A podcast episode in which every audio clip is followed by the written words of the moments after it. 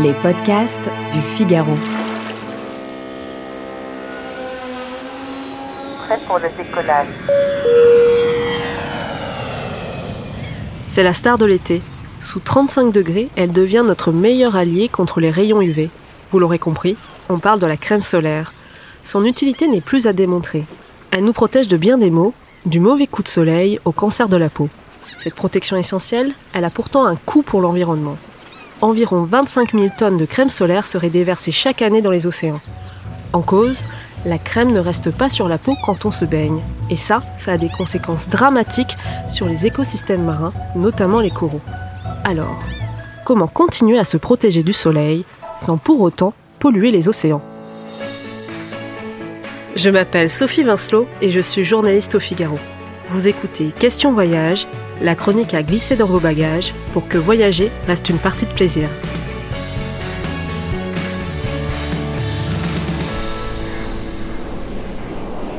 Cette question, beaucoup se la posent.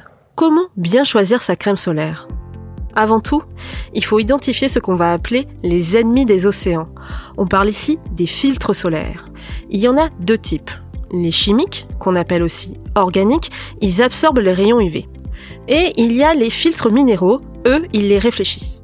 Les premiers sont responsables du blanchissement des coraux, les deuxièmes contiennent des nanoparticules qui ont également un effet toxique sur l'environnement. Problème, ces filtres sont essentiels pour avoir une bonne protection solaire. Alors, comment faire la différence? Selon les scientifiques, on peut bannir certaines molécules toxiques en lisant attentivement les étiquettes. Octocrylène, homosalate, avobenzone, oxybenzone et j'en passe. Des noms barbares, on doit le dire, avec des effets tout aussi barbares sur l'océan et son écosystème. L'octocrylène, par exemple, est très toxique pour le corail. Et c'est encore pire si vous gardez votre peau de crème solaire trop longtemps. Selon certains scientifiques, elle devient alors cancérogène. Il y a aussi l'homosalate, considéré comme un quasi-herbicide pour les microalgues. Ces effets néfastes, certains territoires veulent à tout prix les éviter. Dans l'océan Pacifique, les îles Palaos ont interdit plusieurs crèmes solaires considérées comme toxiques pour les coraux. Alors oui, je vous ai parlé de molécules, mais souvent elles ne sont pas nommées comme telles sur les emballages de crème solaire. L'invobenzone, par exemple, devient le butyl benzoyle méthane, c'est tout simplement illisible et surtout imprononçable. Certaines marques tentent tout de même de faire des efforts pour être plus transparentes. Alors, comment choisir?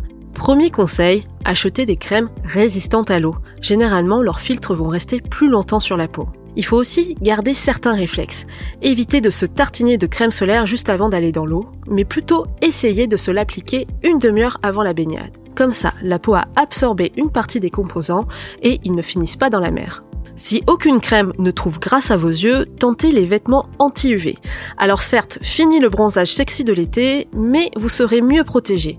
Une certification à regarder, UPF 50+. Cette norme certifie que le t-shirt ou le maillot bloque une grande majorité des rayons UV. Mais attention, ça ne vous dispense pas de mettre de la crème sur les mains, les pieds et le visage. Enfin, dernière solution, plus radicale, mais aussi celle qui fera le plus plaisir à votre dermato, évitez un maximum le soleil, ou en tout cas, oubliez la bronzette aux heures les plus chaudes de la journée. Merci d'avoir écouté ce podcast. Cet épisode a été réalisé par Louis Chabin, production Salomé Boulet et Haute Cérès. Vous pouvez retrouver Question Voyage sur le site du Figaro et sur toutes les plateformes d'écoute. À bientôt!